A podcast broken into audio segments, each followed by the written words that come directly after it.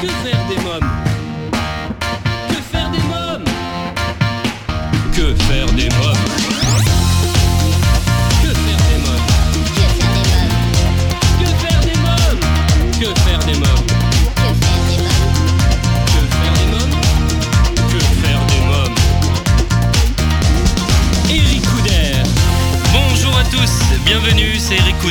Très heureux de vous retrouver pour ce nouveau numéro de Que faire des mômes, l'émission 100% pour la famille. Au sommaire, aujourd'hui dans À vos agendas, nous découvrirons la bande-annonce du film La Ch'tite Famille. Mon invité jeunesse, le très célèbre magicien, le maître de l'illusion, Danny Larry, nous parlera de Tic Tac, son tout nouveau spectacle qui jouera en mars prochain à l'Olympia et qui réunira ses plus grandes créations de ces 20 dernières années. Dans Quand les enfants dorment, elle est à la fois actrice top modèle de sa génération. Les plus jeunes l'ont sûrement découverte dans Secret Story. Mais c'est la chanteuse que je reçois aujourd'hui, Tania Druginska, nous présentera son EP Résurrection.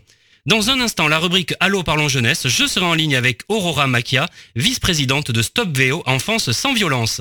Chers auditeurs, si vous aimez l'émission, je vous invite à liker notre page Facebook et à nous suivre sur les réseaux sociaux Twitter et Instagram. Tout de suite, Allô parlons jeunesse. Que faire des Mon rendez-vous téléphonique aujourd'hui pour Allô Parlons Jeunesse est avec Aurora Macchia, vice-présidente de Stop VO Enfance sans violence. Allô? Oui, allô À Aurora Macchia Oui, bonjour. Bonjour, c'est Eric Couder de l'émission Que faire des mômes? Vous êtes euh, vice-présidente de Stop VO Enfance sans violence. Alors ma première question est la suivante. Quelle est la signification de VO Voilà, ce sont les violences éducatives ordinaires qui peuvent être de différentes natures physiques, la fameuse fessée, mais aussi des gifles, des pincements, des coups de pied, des tirages de cheveux, d'oreilles. Ça peut être une nature verbale, des hurlements, des insultes, des dénigrements, des menaces, et psychologiques, c'est-à-dire le retrait d'amour, la menace d'abandon, les privations de soins, la, la privation de communication, pour faire des exemples. Oui. Et alors que signifie VO V-E-O C'est exactement ça, c'est violence éducative ordinaire. Qui est à l'origine de l'association? Alors, l'association, donc au départ, euh, en 2009, euh, euh, est née comme un groupe Facebook euh, créé par Céline Kellen, qui est une bretonne d'adoption. J'ai adhéré assez rapidement au, au groupe et petit à petit, ça a grandi et on est arrivé à avoir une communauté de 5000 membres. On a mené des actions auprès des politiques notamment. Euh, donc euh, en, en écrivant, en faisant des campagnes euh, et en écrivant des, courriers où on leur demandait un soutien à une loi contre les violences éducatives ordinaires. Et en 2016, fin 2016, euh, puisque notre implication euh, avait grandi, on a décidé de formaliser euh, notre travail en créant une, une association, donc euh, celle que vous connaissez, Stop VO Enfance sans violence. De quel constat est née votre association? Parce que le groupe en 2009, donc, qui était créé par Céline, euh, était né euh, parce qu'elle a commencé à se poser des questions sur euh, l'origine des violences. Et donc euh, ce qui l'a amené à, lire beaucoup euh, dans des livres d'Olivier Morel, euh, qui est euh, le fondateur de l'Observatoire de la violence éducative ordinaire, notre association française. Et après, le- donc en 2016, euh, comme je vous ai dit, l'association a été créée parce que nous étions très impliqués dans, dans les combats contre euh, la VO. Et, euh, et donc, on a, nous avons voulu formaliser tout ça. Euh, disons que la plupart d'entre nous se posent la question d'où vient, euh, ou se posaient la question d'où vient cette violence.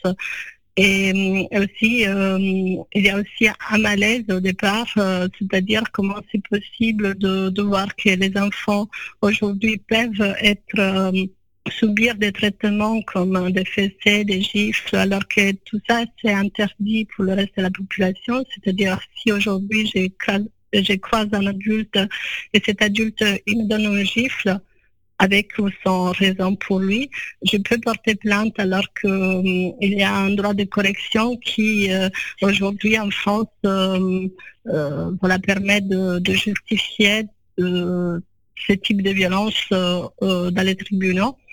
Euh, donc, si c'est dans un contexte éducatif, c'est-à-dire si un parent utilise, donne un fessée à son enfant et que cette fessée selon les parents, sert à l'éduquer, il est possible que voilà, les parents ne soient pas condamnés. Effectivement, il y a très peu de condamnations pour, pour des coups de ce genre. Bien sûr. Avez-vous quelques chiffres à nous donner sur les violences éducatives ordinaires?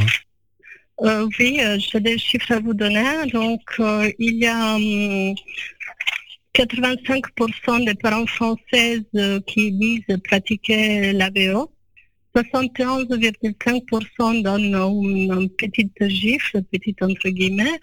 Et plus de la moitié des parents frapperaient leurs enfants avant l'âge de 12 ans et les trois quarts avant 5 ans. Euh, Quelles sont les formes de violences faites aux enfants? Ça peut être de différentes natures. Donc, euh, vous avez des natures physiques, euh, ce qu'on connaît ce sont les châtiments corporels, les gifles, le pincement, les coups de pied, les tirages de cheveux, verbal, les cris, les insultes, les menaces, euh, les dénigrements.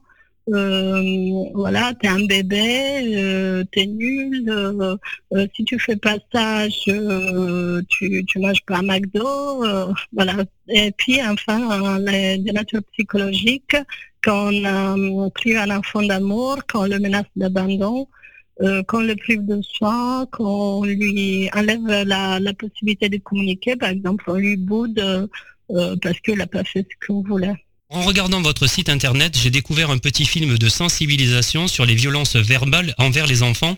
Quels sont les mots qui font mal ça- C'est très vaste. Euh, Dans la campagne que nous avons fait et que nous avons lancée il y a quelques mois et qui est passée à la télévision sur Internet, euh, il y avait des adultes que se remémoraient euh, des phrases entendues enfant. Donc, ça peut être euh, qu'est-ce que j'ai fait pour avoir un, enfant comme toi? Ou les comparaisons. Voilà, t'es plus long, t'es plus beau, t'es moins beau que ton frère qui peuvent euh, marquer euh, beaucoup quelqu'un. Un enfant, je veux dire que c'est un être en développement et pas encore, euh, je veux dire, euh, c'est pas, euh, c'est quelqu'un qui est en train de mûrir, de grandir. Ça peut être, voilà, une des phrases qui me revient, c'est tu devrais pas mettre ce pull, ça te fait des gros bras. Et après, ça peut être plus grave ou plus ou moins fin, si vous voulez, c'est-à-dire des insultes. Clairement, tu es nul, tu ne feras jamais rien de ta vie, euh, tu n'arriveras jamais à rien. euh, voilà, je fais quelques exemples. Bien sûr. Peut-on parler de violence psychologique ou c'est une toute autre forme de violence faite aux enfants? Euh, celles que j'ai nommées, c'est des- ce sont des violences verbales. Les violences psychologiques euh, peuvent être celles que j'ai citées tout à l'heure. Voilà, j'ai, euh, je vais te, je vais te laisser dans un, je vais te mettre dans un foyer si tu fais pas ci. Euh, T'es vraiment terrible, euh, je t'aime plus. Euh, je ne te parle plus pendant toute une journée parce que voilà, tu as fait une bêtise. Euh, voilà, c'est. Je ne sais pas si j'arrive à expliquer un peu la différence entre une violence verbale et une violence psychologique, en sachant que parfois les deux euh, voilà, sont- se rejoignent. Bien sûr. Quelles sont les conséquences de cette violence, euh, euh, violence éducative ordinaire? Là, les conséquences peuvent être donc surtout dans la répétition, euh, que ce soit des phrases euh, ou ou aussi des coups. Alors, euh, ils entraînent, ils entraînent une perte de confiance, de l'anxiété. Euh, cette perte de confiance euh, peut avoir des conséquences euh, qui peuvent mener au suicide plus tard, aux mises en danger, aux scarifications, aux addictions. Et, et après, donc, des, des études en neurosciences ont démontré que quand il s'agit, par exemple, de paroles de violence verbale, ces paroles ont un impact direct sur le développement du cerveau de l'enfant et notamment sur la mémoire et la compréhension. Donc, euh, euh, ça crée des troubles cognitifs. L'enfant va moins bien apprendre et, hum, et donc euh, ap- après voilà ça, ça, ça simplifie parce qu'à l'école euh, euh, on peut il peut se sentir euh, pas à l'auteur de, de ce des autres camarades et il peut pas expliquer ses difficultés par euh, par rapport euh, à la capacité d'apprendre la capacité d'attention. Donc euh, l'enfant il n'arrivera pas à apprendre comme tout le monde. Comment doit-on réagir si nous sommes témoins d'une telle violence? Alors, euh, c'est très difficile de d'agir parce que euh, la plupart de nous sont habitués à cette violence, la considèrent même pas comme telle. Mais si vous avez déjà un regard différent et que vous souhaitez faire quelque chose de bien, la meilleure des choses, c'est de ne pas, euh, euh de ne pas agresser les parents, euh, mais essayer de, d'entrer en empathie avec, euh, euh avec lui, c'est-à-dire lui dire voilà, que c'est difficile, qu'on comprend, euh, peut-être à ce moment-là, par exemple, ça peut être maman, un papa qui ont, leur enfant en pleurs dans le supermarché et qui ont des difficultés à s'en occuper tout en poussant le chariot. Et peut-être dire est-ce que je peux vous aider, je pousse le chariot pendant que vous vous occupez de votre enfant. Euh, ça peut être, euh, voilà, déjà faire comprendre à l'adulte qu'on comprend que c'est pas toujours facile, ne pas arriver à un donneur de leçons. Et, parfois, si on n'arrive pas à, communiquer avec l'adulte, faire comprendre par un regard, par un mot, par un geste à l'enfant que nous, on n'est pas d'accord avec ça, que nous, on comprend qu'il est en train de passer un mauvais moment. Ça peut être ça pour, comme intervention. Très bien. Euh, qu'est-ce que c'est que le guide de survie en supermarché? Alors, c'est un flyer, c'est un outil que nous avons créé euh, fin 2017 et que nous avons déjà fait imprimer en plusieurs exemplaires et qui sert euh, à aider les parents à, quand ils vont dans les supermarchés avec leurs enfants euh, beaucoup d'entre nous ont insisté euh, donc à des crises d'enfants dans les supermarchés. Et c'est vrai que ce n'est pas l'endroit idéal pour amener un tout petit euh, de moins de 5 ans parce qu'il y a beaucoup de stimulation, donc de couleurs, de bruit, de, de sons. Et parfois, quand on les amène, ils ont besoin de bouger. C'est vrai que nous, on est concentrés sur les courses. Euh, c'est pas facile. On peut pas courir derrière son enfant en laissant le chariot. Et euh, voilà. Donc, euh, ce sont des endroits, effectivement, où il y a beaucoup de violences éducatives ordinaires. Les parents ne savent pas toujours comment agir et on a pensé les aider avec ces flyers et où on donne des trucs, astuces pour euh, éviter ou, faire quelque chose en cas de crise. Vous pouvez nous donner un exemple de trucs ou d'astuces que vous donnez euh, sur ce flyer? Alors, euh, par exemple, on peut inventer des jeux avant d'entrer dans un magasin, on dit, ou à l'entrée dans un magasin, pour euh, déjà pour occuper, l'attention et mobiliser la concentration des enfants. On peut dire euh, voilà euh, maintenant tu vas m'aider à trouver un maximum de produits bleus ou tu vas m'aider à trouver un maximum de produits en promo ou par exemple moi, je me charge de chercher les oranges. Est-ce que tu peux m'aider à choisir les bananes? Oui. Voilà. Donc, c'est impliquer vraiment les enfants à participer justement à faire les courses, hein, c'est ça? Oui. Après, naturellement, il faut, c'est écrit aussi dans les flyers qu'il faut éviter euh, ou anticiper plutôt les besoins des enfants, c'est-à-dire euh, euh, besoin de repos, besoin de se nourrir parce que voilà si on va à midi dans un supermarché que l'enfant a faim il, peut avoir, peut avoir un moyen donc la crise ça peut être un moyen pour faire comprendre à l'adulte qu'il a faim. Et anticiper son besoin de boire aussi, euh, de bouger. Et voilà. Dans quelques minutes, nous écouterons la suite de mon entretien avec Aurora Makia. Mais pour l'instant, c'est la pause. À tout de suite.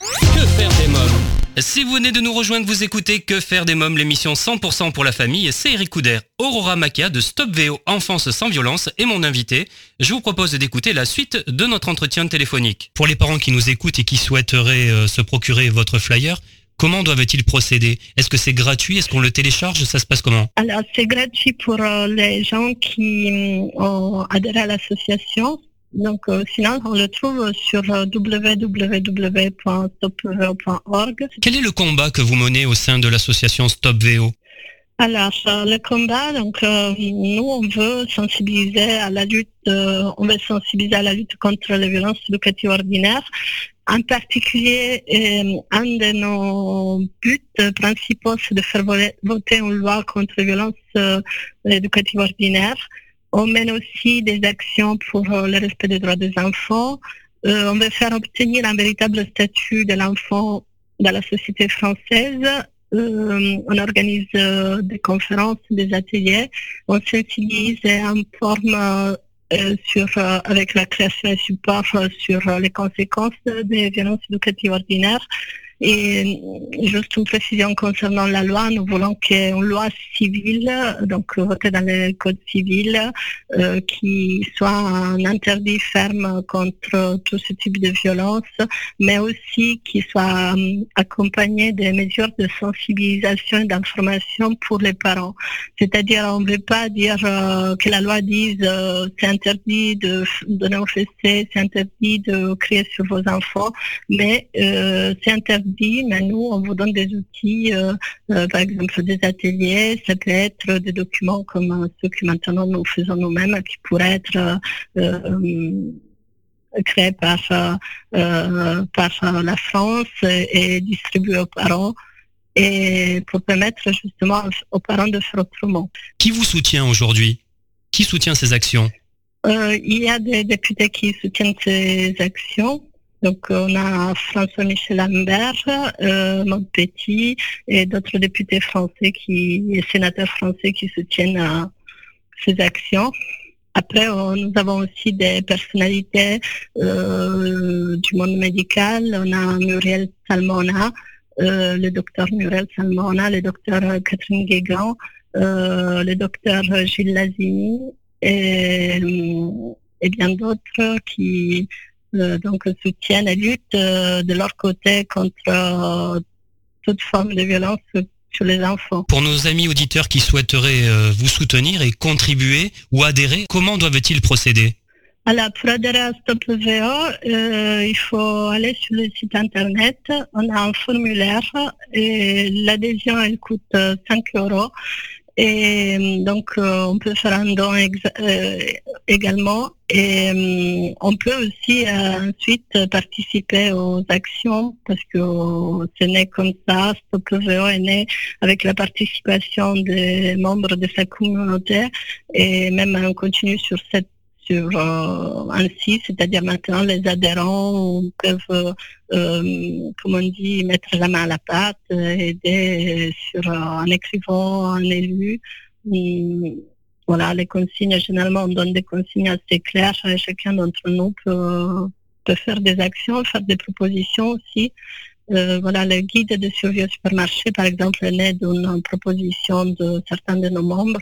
Et c'est toujours comme ça. Vous êtes également en région, hein, il me semble. Oui, euh, après, euh, nous- ensuite, nous avons créé des pages régionales parce qu'on pense qu'on peut militer au, au niveau national, mais également localement. Et donc, euh, pour presque toutes les régions françaises, il existe des pages Stop VO, par exemple, en ce qui me concerne, Stop VO PACA. Mais euh, voilà, on peut retrouver la quasi-totalité de, des régions françaises sur, euh, euh, sur Facebook. Et puis on verra plus tard et on, peut naturellement dire voilà je vais faire une action locale, je suis adhérent de Stop VO, je me trouve par exemple en région PACA je voudrais organiser ceci, qu'est-ce qu'il est possible de faire, est-ce que quelqu'un peut me donner un coup de main? Très bien. Euh, Aurora Makia, avez-vous quelque chose à rajouter?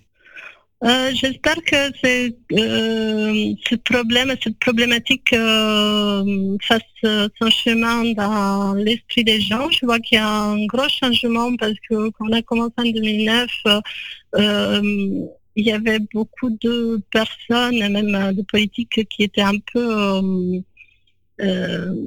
qui prenaient un peu ça à la légère. Parce que c'est vrai qu'on pense que c'est du domaine privé, mais euh, non, c'est pas du domaine privé, comme euh, ça l'est pas la violence conjugale.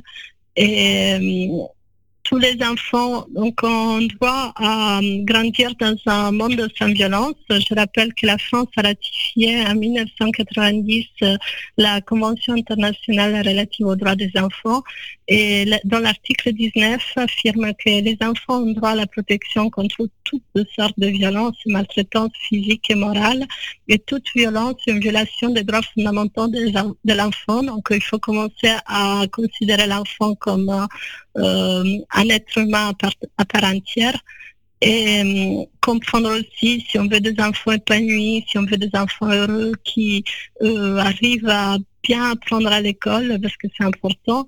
Euh, en fait, des, adultes euh, qui, qui ont grandi dans un, environnement euh, épanoui, ce sont des, adultes qui auront moins de problèmes d'addiction, moins de problèmes de santé, que la violence éducative ordinaire a un impact aussi sur la santé, même 50 ans après. Et euh, donc, si on veut des adultes épanouis et non violents, il faut commencer dès l'enfance à les respecter. Donc, euh, j'aimerais vraiment qu'on commence à comprendre ça et que finalement, on change de regard sur les enfants et on change d'attitude sur les enfants. Merci à Aurora Makia, merci beaucoup. Merci à vous. Bon, merci, au revoir. Au revoir. Stop VO, si vous souhaitez des informations complémentaires, www.stopvo.org. Alors, chers parents, grands-parents, tantes et oncles, marraines et parrains, vous demandez souvent que faire des mômes le week-end, comment les occuper pendant les vacances scolaires, quelles activités leur faire faire après l'école? Eh bien, chaque semaine, je partage avec vous mon agenda de tonton hyperactif et super branché. Alors, à vos agendas. Que faire des mômes? Cette semaine, j'ai choisi de vous parler du film La Petite Famille. Valentin D et Constance Brandt, un couple d'architectes designers en vogue, préparent le vernissage de leur rétrospective au Palais de Tokyo. Mais ce que personne ne sait, c'est que pour s'intégrer au monde du design et du luxe parisien, Valentin a menti sur ses origines prolétaires et ch'tis. Alors quand sa mère, son frère et sa belle-sœur débarquent par surprise au palais de Tokyo, le jour du vernissage, la rencontre des deux mondes est fracassante. D'autant plus que Valentin, suite à un accident, va perdre la mémoire et se retrouver 20 ans en arrière, plus ch'ti que jamais. Découvrons ensemble la bande-annonce. Après des années d'efforts, il est devenu le plus snob des Parisiens. Parlons inspiration, quelles sont vos influences? Ou je dirais principalement nous-mêmes. Jusqu'au jour où il a connu Moi, mon frère Charles Ch'ti, ah, euh, il a honte de nous, puis c'est tout. Hein. une grosse rechute.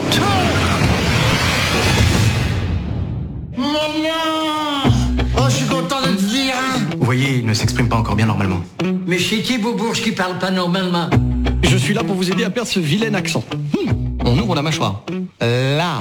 Là. Comme euh, lapin. Lopin. Un lopin? Hein? On va commencer plus simplement. Hein. Qu'est-ce que c'est? Un lopin? Non, un lièvre. Un lièvre. Très bien. Euh, non, vrai. Vrai, vrai. Une taube. Là. Eh, je s'en fous de la couleur. C'est le nom qui veut. Vous allez répéter après moi. A-E-I-O-U. O, O, I, O, O. Non. Il n'est en possession que de deux voyelles. hein. I et O. Ça va être compliqué là pour lui de s'exprimer. Bonjour Tertouche Oh T'as bien dormi, m'tio de biloute Quelle belle image, Charles d'affiche chez Dochmer. Ah, c'est pas le seul patient à traiter? Non, mais euh, c'est pas l'urgence. La Petite Famille, un film de Danny Boone à voir en famille au cinéma. Maintenant, c'est le moment de jouer avec notre partenaire Solavi. Solavi, cosmétique 100% naturel pour une peau saine et fraîche grâce à son colostrum. Exclusivité européenne, Solavi rend à votre peau ce que le temps lui a pris. Votre peau aimera Solavi. Solavi convient à tous les types de peau et lui donne éclat et luminosité. Comme chaque semaine, je vous propose, grâce à notre partenaire Solavi, de participer au grand jeu concours et de tenter de gagner des produits de beauté, femmes et hommes de la gamme Solavi. Rendez-vous maintenant sur quefairedesmoms.fr, onglet jeu concours, pour tenter votre chance, un gagnant tiré au sort chaque semaine. À présent, c'est l'invité jeunesse. Que faire des mômes? L'ONG CNRJ est l'organisation non gouvernementale des cercles nationaux de réflexion sur la jeunesse. L'ONG CNRJ possède un statut consultatif spécial auprès de l'ONU et est présente dans plus de 20 pays dans le monde. L'ONG CNRJ est construite par des citoyens sans argent des États, elle est donc indépendante. Elle travaille à permettre à la jeunesse de mieux prendre sa place dans le monde. N'hésitez pas à aider l'ONG CNRJ à aider la jeunesse sur www.cnrj.org. L'ONG CNRJ vous présente l'invité jeunesse. Le maître de l'illusion, Danny Larry, revient avec ses meilleurs moments de magie. Tic Tac, c'est le nom de son nouveau spectacle que vous pourrez découvrir les 3 et 4 mars prochains à l'Olympia. Danny Larry, je l'ai rencontré il y a quelques jours. Je vous propose d'écouter notre rencontre. Bonjour Danny Larry. Bonjour. Alors vous fêterez en mars prochain vos 20 ans euh, de magie sur la scène de l'Olympia. Euh, Danny Larry, comment vous vous préparez euh, pour cet événement? Euh, alors déjà physiquement, je, je, c'est un challenge parce que c'est, éprouvant quand même de, monter sur scène et surtout qu'on a un tract particulier quand on passe à l'Olympia. Euh, et puis euh, j'ai la chance d'avoir une grande salle de répétition chez moi, dans un petit village de la Drôme, et je répète mon spectacle dans mon propre théâtre. Et donc c'est à peu près, on fait à peu près entre 3 et 4 fois par jour le spectacle. Alors qu'est-ce qui attend le public euh, sur scène Là, je parle. Hein Bien sûr. Alors sur scène, euh, c'est c'est une espèce de compilation des meilleurs tours que j'ai créés en 40 ans, euh, les 20 ans des meilleurs moments, euh, dont notamment quelques numéros qui vont sortir de la télévision que j'ai fait une seule fois à la télé chez Patrick Sébastien, et euh, de la grande illusion, mais aussi des choses beaucoup plus intimes, des trucs avec des, des tours avec des, du, du close-up où les gens vont, vont pouvoir découvrir des, découvrir des manipulations euh, retransmises en caméra pour qu'on puisse bien voir ce que ça donne, etc., etc. Donc il y aura beaucoup de choses variées, différentes, mais surtout une très belle histoire d'amour entre un enfant qui rêve de devenir magicien. Vous serez accompagné de votre équipe habituelle? Oui, toujours, toujours. J'ai mon fameux copain, le personnage euh, blanc avec ses gros yeux noirs. J'ai Valérie, mon assistante depuis toujours, etc. J'ai toute mon équipe. Et en surprise, j'aurai même mon fils qui terminera le spectacle. Voilà. Pourquoi avoir choisi comme nom de spectacle Tic Tac parce que c'est un nom qui est très évocateur pour moi. Je suis en train de, je vais parler du temps, le temps qui passe. Le temps, c'est quelque chose de, en même temps, merveilleux et effroyable. À l'instant où je vous parle, le temps est en train de passer. Il passe ce temps. On ne peut en aucun cas, on peut, on peut le compter, on peut, on peut l'examiner, on peut le contrôler, mais en aucun cas on peut le modifier. On ne peut pas le ralentir ni l'accélérer le temps passe. Et c'est cette histoire de temps que j'ai voulu raconter par rapport à, toute une vie, parce qu'il m'a fallu euh, toute une vie pour monter ce spectacle. Est-ce que le temps c'est un allié ou un ennemi pour un magicien euh, ni l'un ni l'autre. C'est, c'est, c'est, il faut vivre le temps présent. Voilà. Euh, je me, je me retourne pas trop en arrière. Je, je regarde plutôt en avant. Mais aujourd'hui et surtout aujourd'hui, quand on voit ce qui se passe dans le monde, on n'est pas à l'abri de n'importe quoi, d'une maladie, d'un attentat, de n'importe quoi. Le temps, c'est quelque chose de très précieux. Il faut faire attention au temps. Alors 20 ans de magie et de rêve, quel est votre plus beau souvenir de ces années? Mon plus beau souvenir, c'est quand je suis venu pour la première fois à l'Olympia, justement. Quand j'ai vu mon nom écrit en lettres rouges, j'ai fortement pensé à mon papa qui, qui se moquait gentiment de moi en disant mais tu passeras jamais à l'Olympia. Donc j'ai pensé à lui et, et je pense qu'il aurait été très très fier de voir le nom de son fils à- devant ce fronton. Et aujourd'hui, je renouvelle l'expérience avec un nouveau spectacle. Euh, c'est un deuxième plus beau souvenir. Voilà. À suivre dans Que faire des mômes, la suite de mon entretien avec Dany Larry, mais pour l'instant c'est la pause. À tout de suite. Que faire des mômes? Si vous venez de nous rejoindre, vous écoutez Que faire des mômes, l'émission 100% pour la famille, c'est Eric Couder. À présent, je vous propose d'écouter la suite de ma rencontre avec Dany Larry. Quel est le numéro que vous avez créé et dont vous êtes le plus fier? C'est le numéro que j'ai appelé le Gloop, où je m'évade d'un aquarium par la face de devant, euh, un aquarium rempli d'eau, et, et je pousse, on, on cache l'aquarium pour préserver le secret avec une bande de lycra, et cette bande de, de tissu est poussée par mes mains, et je me retrouve à l'extérieur. Et à ce jour, euh, personne n'a compris comment je faisais. Et ça, ça, j'en suis très fier. Quel est le numéro qui a été le plus difficile à monter? Euh, je pense que c'est le numéro du piano qui vole. Voilà, parce que faire voler un piano avec eux de 350 kilos, c'est pas évident. Donc, le, voilà, on a, eu- voilà, ça a été très compliqué à le monter. Comment expliquez-vous ce succès? Les Français vous adorent, pas que les Français hein, d'abord. hein. Comment vous expliquez ce succès depuis 20 ans? Eh ben, je pense que, bah, vous savez, euh, avant d'être une vedette, je suis un artiste et aujourd'hui, euh, je parle avec mon cœur et le spectacle que je vais proposer à tous mes, mes, mes fans, tous les gens, euh, c'est un spectacle qui, qui me touche et qui vont les toucher. Euh, je crois que que le succès, bah, c'est c'est la persévérance d'un jeune euh, magicien qui rêvait de devenir magicien et qui a tout mis euh, son âme, son cœur. Euh, pendant 20 ans, j'ai créé des tours tous les mois pour le plus grand cabaret. Euh, le public s'est pas trompé. J'ai j'ai eu de, plus en plus de, fans, de gens qui venaient me voir dans les zéniths et tout ça. Donc, euh, comment j'explique euh, Je ne sais pas. Je, leur dis juste merci.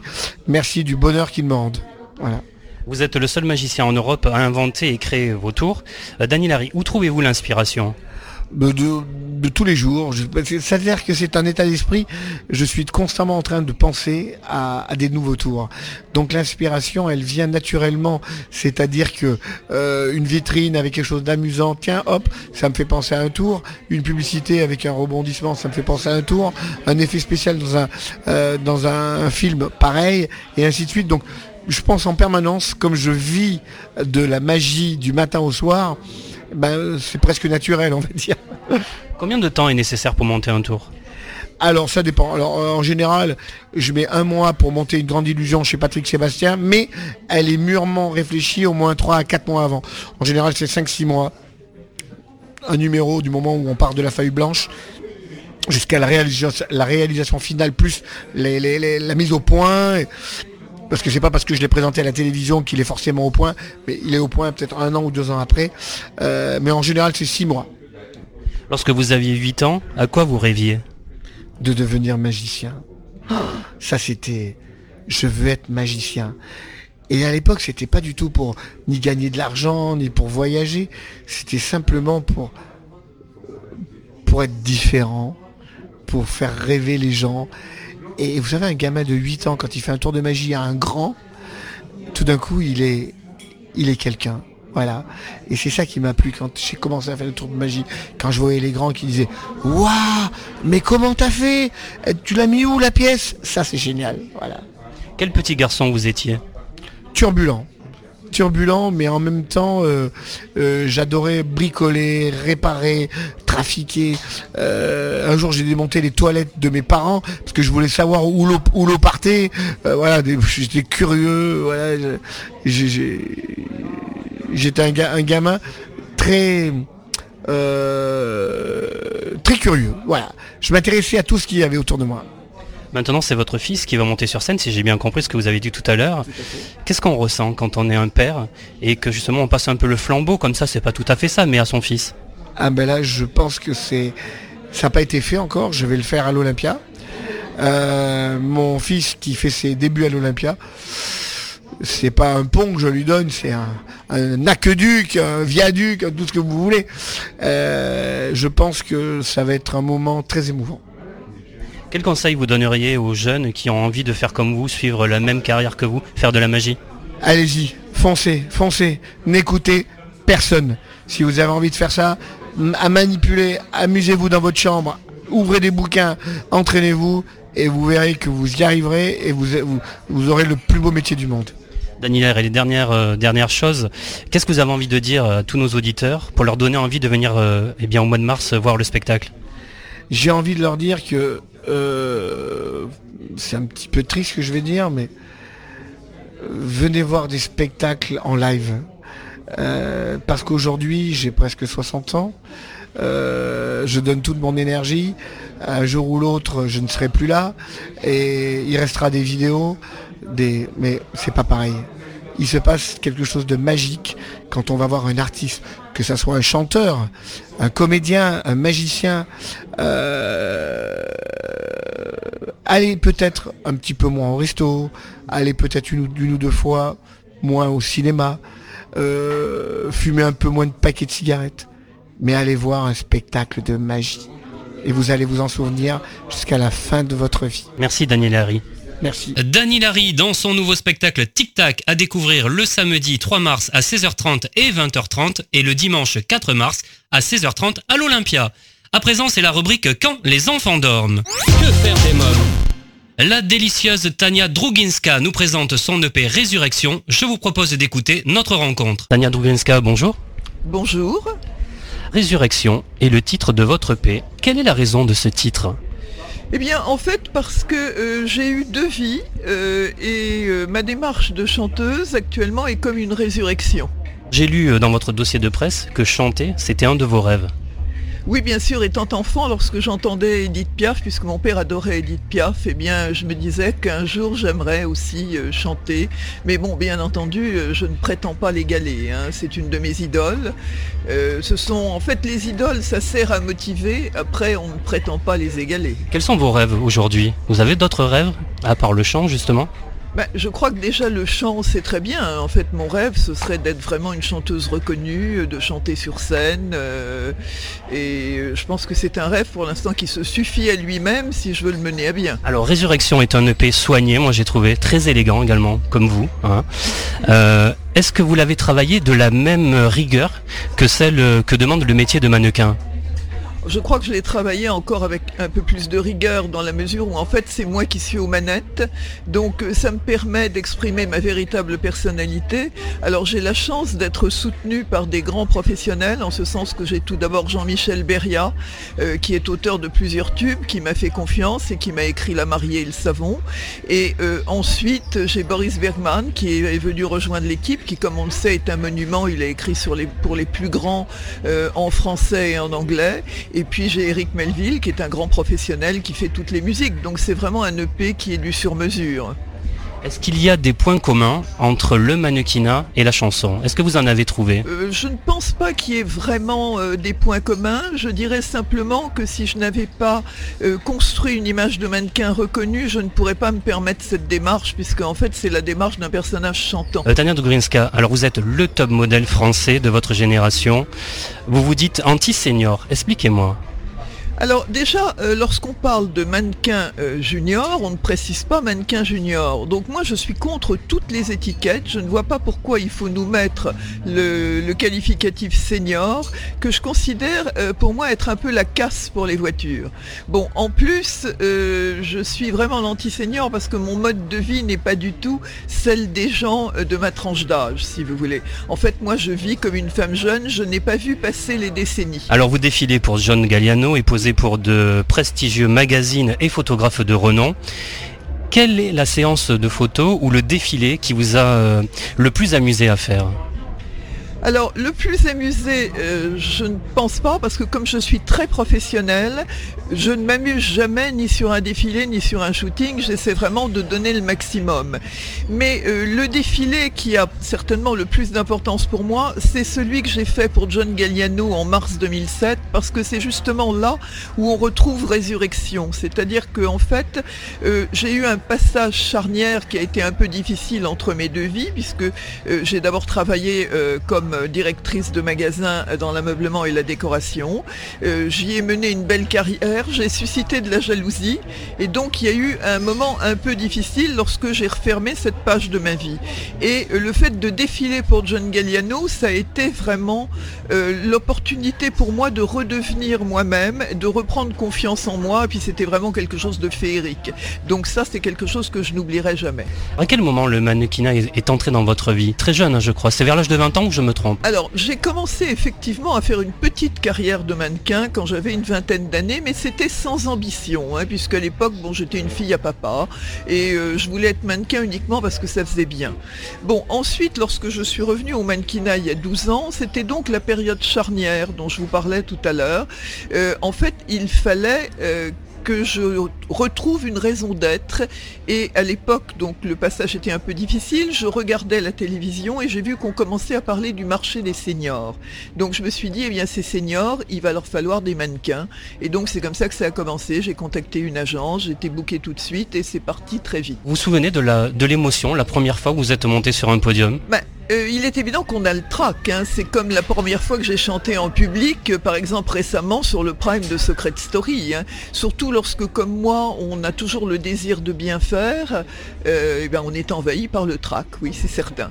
Mais c'est pas que la première fois. hein. Je pense qu'à chaque fois que je monte sur un podium et à chaque fois que j'aurai la chance de monter et le plaisir de monter sur scène, je pense que j'aurai le même trac.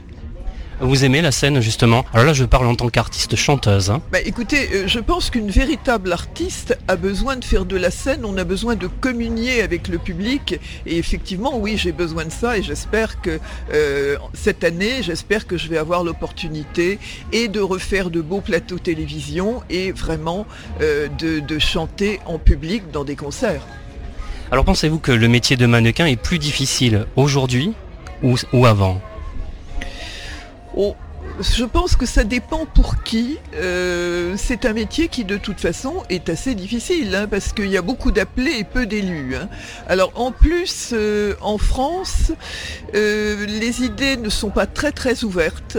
Et lorsqu'on a une personnalité très atypique, il faut vraiment avancer, mais comme j'ai l'habitude de le faire toujours dans la vie, en se battant contre vents et marées. Quel conseil vous donneriez justement euh, à une jeune génération qui souhaite devenir mannequin, que ce soit fille ou garçon? Vous avez un conseil à leur donner? Alors moi je leur dirais de ne pas écouter euh, le chant des sirènes parce que euh, dans les agences on leur promet toujours monts et merveilles. Et ainsi que je le disais tout, tout à l'heure il y a beaucoup d'appelés mais peu d'élus. En ce sens que les agences book euh, il y a des milliers de gens dans les fichiers des agences et il y en a très peu qui travaillent. Donc il faut aborder ce métier mais sans avoir trop d'illusions. Euh, certaines personnes auront la chance avec une vraie personnalité de percer et les autres malheureusement euh, n'auront que des déceptions. Quelles sont vos origines, euh, Tania Drugrinska De- Drugrinska, ça vient d'où? Alors en fait mes grands-parents paternels sont venus de Russie en 1905 au moment de la première révolution qui a été réprimée dont on parle très peu. Euh, voilà donc c'est de là que vient mon nom. Où avez-vous grandi? Ah ben, j'ai grandi euh, en France puisque je suis né à Neuilly-sur-Seine donc euh, et je ne suis même pas encore allé en Russie donc. euh, On sait y aller un jour justement Alors j'ai vraiment très envie de découvrir la Russie, mais dans de bonnes conditions. Et il se trouve que depuis quelque temps, j'ai une amie qui est une journaliste russe qui s'appelle Ira Shishkina de Pouif. Et donc je pense qu'elle me pilotera un jour, soit à Moscou, soit à Leningrad. On en parle. Quelle petite fille étiez-vous? Euh, J'étais euh, en fait une petite fille très solitaire qui n'aimait pas jouer avec les autres enfants, qui aimait beaucoup s'enfermer dans sa chambre avec ses pluches, parce que j'ai toujours aimé les animaux et j'avais des pluches grandeur nature. Et je préférais euh, fréquenter en fait les adultes plutôt que les enfants. Donc j'étais une petite fille très mûre et je dirais que, et c'est peut-être pour ça que je suis intemporelle et anti-senior, je crois que je suis plus jeune maintenant que je l'étais auparavant, parce que je peux avoir plus de légèreté. On se retrouve dans quelques minutes pour la suite de Que faire des mômes, toujours en compagnie de Tania Druginska. Mais pour l'instant, je vous propose de faire une courte pause. À tout de suite. Que faire des mômes? De retour pour la suite de Que faire des mômes, l'émission 100% pour la famille. Chers amis auditeurs, savez-vous que vous pouvez réécouter l'émission? Eh oui, le podcast est mis en ligne tous les lundis dès 7h sur quefairedesmômes.fr. Tania Druginska est mon invité Résurrection et le titre de son EP. Je vous propose d'écouter la suite de notre rencontre. Alors vous êtes également actrice. Vous avez notamment euh, tourné dans Coco Chanel de Christian Duguay. Quel souvenir gardez-vous de ce tournage? Alors je garde en fait un très beau souvenir du Coco Chanel de Christian Duguay. Déjà je dirais qu'il y en a eu trois qui ont été tournés à la même époque et je pense que c'est le plus beau. Je n'y avais qu'un petit rôle, mais euh, c'était, euh, j'étais d'abord très bien habillée, très bien coiffée et euh, le, le séjour a été extrêmement agréable. C'était à Vichy et j'ai été traitée vraiment comme si j'étais une star de cinéma. Donc c'est un très beau souvenir. Mais malheureusement pour l'instant le cinéma ne fait pas suffisamment appel à moi. Euh, je pense que les réalisateurs ont trop tendance à me voir comme une image sur papier glacé, donc quelque chose de complètement inerte. Alors qu'en fait, j'ai, euh, je crois, une grande richesse et un grand plan- panel de, rôles possibles. Mais j'espère que par le biais de la chanson, euh, ça va venir, qu'on va comprendre que je, je suis quelqu'un qui existe et qui peut exprimer beaucoup de sentiments et des sentiments très forts. Justement, on va en venir à votre clip, puisqu'il y a un clip, c'est La Mariée, qui est magnifique, réalisé par Tony euh, Bayarja. Que raconte ce clip et que raconte la chanson? Alors, la chanson, La mariée, en fait, qui a été écrite par Jean-Michel Beria, et je dois dire que ça aurait été sa dernière, chanson, puisque euh, Jean-Michel euh, est décédé au mois de novembre dernier. Euh, la mariée, c'est l'histoire d'une femme qui s'ennuie un peu avec son époux, et qui a rencontré un homme jeune et beau, et dont elle est follement amoureuse, et elle décide de quitter son mari pour vivre cette passion. Et donc, je crois qu'on a traduit pratiquement, littéralement, vraiment image la chanson. Alors en fait dans ce clip euh, j'ai choisi pour partenaire euh, un boxeur qui est le quadruple champion du monde Cyril Benzaken euh, parce que en fait depuis l'enfant j'ai été initié à la boxe par mon père. Mon père avait fait de la boxe en amateur et j'ai eu donc l'opportunité de rencontrer Cyril. Alors lui fait de la boxe taille, mon père c'était de la boxe anglaise. La boxe taille c'est quelque chose d'absolument exceptionnel et donc j'ai eu envie bah, de le mettre en lumière, de le faire partager euh, ce clip. Il y a une chanson également que j'ai beaucoup aimée, c'est euh, Le Savon. À qui s'adresse cette chanson? Alors le savon c'est aussi une chanson de Jean-Michel Beria. Euh, je dois dire que cette chanson plaît beaucoup aux femmes et en fait c'est l'histoire d'un savon amoureux. alors ça plaît beaucoup aux femmes peut-être parce qu'on rêve toutes d'avoir un homme qui serait comme ce savon, qui serait fou amoureux de nous sans aucune concession. L'homme idéal en quelque sorte qui est incarné par le savon. Alors si je vous demande de choisir une chanson de votre EP, euh, e celle qui vous ressemble le plus, laquelle ce serait? Alors bon, euh, c'est difficile de n'en choisir qu'une, euh, dans la mesure où en fait la plupart de ces chansons ont été écrites sur mesure. Je dirais qu'évidemment je me retrouve dans La mariée, puisque j'en ai fait un clip, mais j'aime aussi beaucoup L'homme de main qui m'a été écrite par Boris Bergman et Amour coton matin de rêve.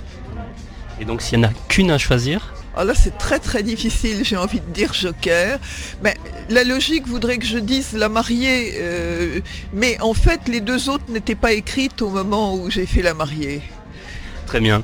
Alors j'ai lu dans une interview que vous avez accordée à Match euh, que vous pensez avoir toujours 35 ans dans votre tête. C'est un peu ce que vous me disiez tout à l'heure au début de cet entretien. Pourquoi 35 ans? Pour quelle raison? Alors 35 ans parce que euh, je pense que c'est en fait un bel âge. Euh, c'est l'âge où on, on n'a plus la folie des 20 ans, euh, on commence à avoir un petit peu de maturité, mais à 35 ans, tout est possible. Et j'ai réellement l'impression d'avoir plafonné euh, dans ma manière de réfléchir et dans ma manière de vivre, parce que j'ai la chance d'avoir une très bonne santé, peut-être parce que euh, j'ai aussi respecté ce que la nature m'avait donné, et donc je vis vraiment comme si j'avais 35-40 ans, et je ne fréquente que des gens beaucoup plus jeunes que moi. Donc voilà, j'ai plafonné à 35-40 ans, et je croise les doigts pour que ça dure jusqu'au bout. Qu'est-ce qui s'est passé à 35 ans dans votre vie? Vous vous souvenez de ce moment-là? Alors je me souviens très bien effectivement de, ce qui s'est passé dans ma vie autour de 35 ans, mais il n'y a pas eu un événement vraiment marquant, hein. c'est juste parce que je pense que 35-40 euh, ans c'est la plus belle période dans une vie. C'est vraiment la période, comme je le disais tout à l'heure, où tout est possible, parce qu'on a déjà acquis une certaine expérience euh, et on n'a pas encore le poids des années comme c'est le cas pour certains, même si moi j'ai la chance de ne pas en ressentir le poids. Alors certains des plus jeunes auditeurs vous ont découvert dans Secret Story. C'était Secret Story 11, il me semble. Quels souvenirs gardez-vous euh, de cette émission et que pensez-vous de la télé-réalité? Alors en fait Secret Story euh, bah, c'est une belle aventure quand même parce que ça a été pour moi un challenge. Je n'aurais jamais pensé euh, pouvoir participer à une émission comme ça dans la mesure où je n'avais jamais vécu en communauté. Mais je dois dire que j'ai saisi cette opportunité parce que pour moi, euh, j'y voyais la possibilité de mettre en lumière mon projet musical. Donc euh, c'est surtout ce que j'en retiens, c'est-à-dire que ça m'a permis d'avoir un grand nombre de vues sur mon clip, ça m'a permis aussi euh, de chanter la mariée sur le plateau du Prime en étant mise en lumière comme si j'étais vraiment une chanteuse célèbre. Euh, maintenant, bon, la télé-réalité euh, n'a pas non plus que des inconvénients. Et le problème, en fait, est venu que euh, je ne m'intéressais pas avant à la télé-réalité, donc je n'en connaissais pas les médias. Donc j'ai abordé ça avec beaucoup de confiance parce que moi j'ai l'habitude des médias mode et beauté qui sont très respectueux. Et en réalité, euh, la plupart des médias de télé-réalité, euh, ce sont des charognards et ce sont des gens qui m'ont d'autant plus éclaboussé qu'ils savaient que je n'étais pas une vraie candidate de télé-réalité. Alors ça, euh, je dois dire qu'il y a des choses à gérer derrière ça. il y a aussi et c'est peut-être aussi potentialisé par les médias, j'ai découvert sur les réseaux sociaux ce qu'on appelle les rageux. C'est-à-dire ces gens, en fait, qui n'ont pas de projet de vie, euh, qui sont frustrés et qui vous insultent sur les réseaux sociaux derrière des pseudonymes. Donc effectivement, quand je suis sortie de Secrète, pendant trois semaines, ça a été un peu difficile à gérer parce que j'ai eu des souhaits de mort. Et puis, euh, comme moi, je suis une battante, au bout de trois semaines, je me suis dit, mais dans le fond, si on s'intéresse autant à toi, si on t'insulte autant, bah, c'est parce que tu n'es pas n'importe qui, n'importe quoi, comme on voudrait te le dire. Et finalement, maintenant, je m'en amuse. Euh, voilà, parce que je ne veux pas me laisser détruire par, ces gens qui, ne, ne, méritent pas, finalement, qui sont sans intérêt. Mais je dois dire aussi que j'ai eu de très très beaux messages d'amour parce que le public de télé-réalité, ce n'est pas que les rageux. Il y a aussi des gens bienveillants, intelligents et qui m'ont envoyé des messages tout à fait extraordinaires qui font chaud au cœur hein, et qui sont en fait ma raison d'être aussi sur les réseaux sociaux. Votre péché mignon, c'est le chocolat noir, c'est ça? Alors mon péché mignon, euh, c'est tout simplement le chocolat et je peux vous en expliquer la raison. En fait, j'en ai été privée jusqu'à l'âge de 18 ans parce que euh, j'ai été une enfant très fragile et bon à l'époque la médecine n'était pas ce qu'elle était et euh, un médecin avait décrété qu'on ne devait pas me donner de chocolat. Donc, euh, eh bien, jusqu'à l'âge de 18 ans, j'ai regardé les autres enfants se faire des casse-croûtes à 4 heures avec des grosses barres de chocolat. Et un jour, je me suis dit, c'est quand même insupportable. Je veux aussi mon casse-croûte au chocolat et je vais bien voir ce que ça va faire. Et donc, je l'ai mangé de bon appétit. Il n'y a eu aucun problème. Et depuis, c'est vrai que je suis addict de chocolat. Il m'en faut midi et soir pour terminer mes repas. Vous êtes végétarienne, il me semble. Hein? Je suis devenue végétarienne il y a une trentaine d'années, oui, par amour des animaux, effectivement, parce qu'on peut très bien se nourrir sans manger de viande.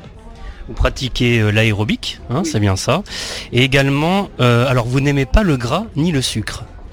Alors j'ai cette chance en fait effectivement de ne pas aimer le gras, tout au moins la graisse animale, euh, ni trop de sucre. Je ne sucre jamais mes boissons et c'est peut-être une des raisons aussi pour lesquelles ben, je suis en bonne santé, euh, puisque la graisse animale c'est le cholestérol, le sucre ça peut être le diabète, euh, et puis c'est aussi pour ça que j'ai gardé ma silhouette, je crois. mais ah oui, par contre en matière de gras, il faut quand même que je signale, là je vais donner un conseil diététique, on a besoin d'acides gras essentiels et donc on a besoin d'oméga 3.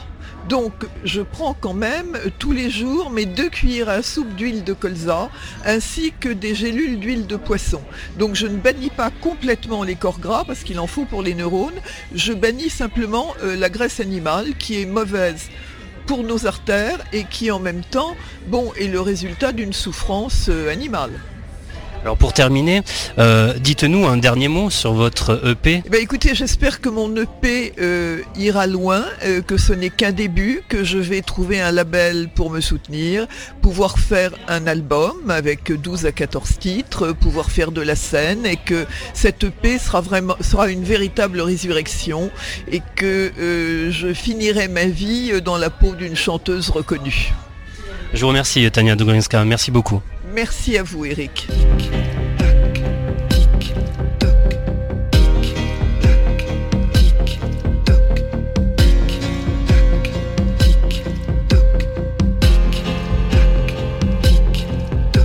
La mariée était tout en noir, comme dans une BD de Phil Fox.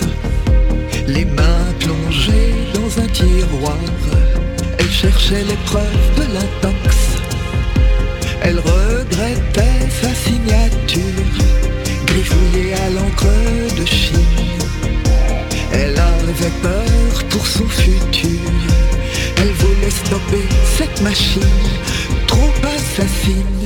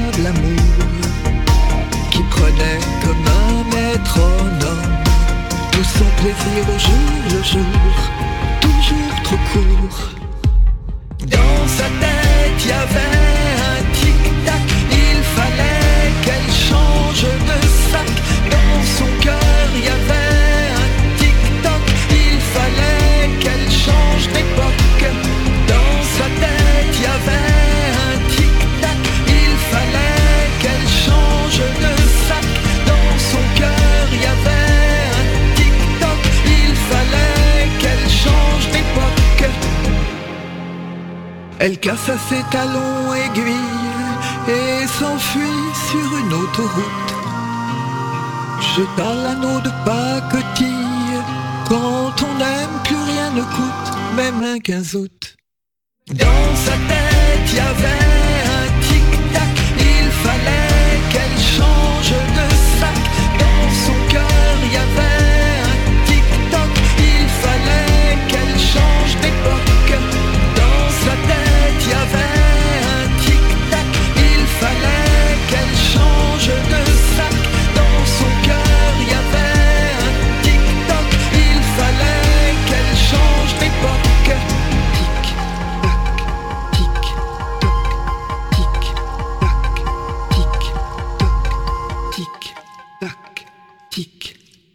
La mariée, titre que vous retrouverez dans le P Résurrection de Tania Druginska, à vous procurer sans plus attendre.